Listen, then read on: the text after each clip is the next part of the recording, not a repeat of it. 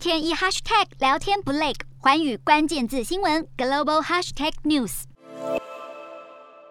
带着呼吸器的小婴儿独自躺在病床上，虽然受到医护人员细心照顾，但模样还是让人心疼。这些抵抗力最弱，也没有新冠疫苗可打的五岁以下儿童，这是美国社会中因为感染新冠住院比例最高的一群。美国辉瑞药厂和德国生技公司 BNT 针对一千六百七十八名五岁以下儿童进行接种第三剂疫苗的临床试验，初步结果显示，六个月到五岁大的儿童在接种完第三剂疫苗后，对 Omicron 变种病毒的防护率提升至八十趴。由于儿童耐受性良好，大多数接种第三剂疫苗的受试儿童都只出现轻微到中度的副作用，因此辉瑞要求美国食药署 FDA 尽快批准疫苗申请，盼让学龄前儿童也能接种辉瑞 BNT 疫苗。而另一家疫苗大厂莫德纳最近也要求 FDA 批准用于六岁以下儿童的两剂莫德纳疫苗，FDA 则表示会在六月份召开会议审议莫德纳与辉瑞的学龄前儿童疫苗申请。五岁以下儿童是目前唯一没有接种疫苗的年龄层，而根据美国疾病控制和预防中心 CDC 的研究数据，Omicron 肆虐全球期间，学龄前儿童感染新冠肺炎住院的比例是其他年龄层的好几倍。因此，婴幼儿何时能完整接种疫苗，成了全美家长最关切的问题之一。随着疫苗技术不断研发，连最缺乏抗体的学龄前儿童都快要可以达到新冠疫苗，提升免疫力，这绝对是家有婴幼儿的家长最期盼的一件事。